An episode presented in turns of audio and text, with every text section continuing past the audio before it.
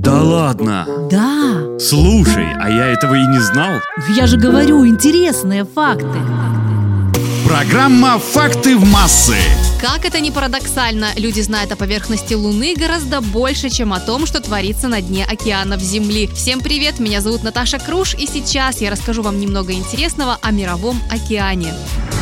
В Антарктиде столько же воды в виде льда, как и во всем Атлантическом океане. Первые три метра воды, которые расположены максимально близко к поверхности, содержат в себе столько же тепла, как и вся атмосфера. В воде скорость звука почти 1500 метров в секунду, то есть в 5 раз быстрее, чем в воздухе.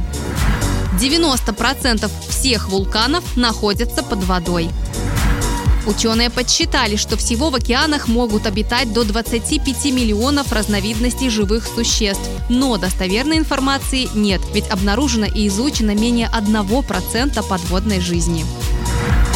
В основном люди так мало знают о недрах океанов, потому что до сих пор удалось исследовать всего около 10% от площади океанов. Остальные 90 труднодоступны. Они начинаются на глубине примерно 1800 метров. И на данный момент больше людей летало в космос, нежели побывало в этих неизведанных регионах Мирового океана.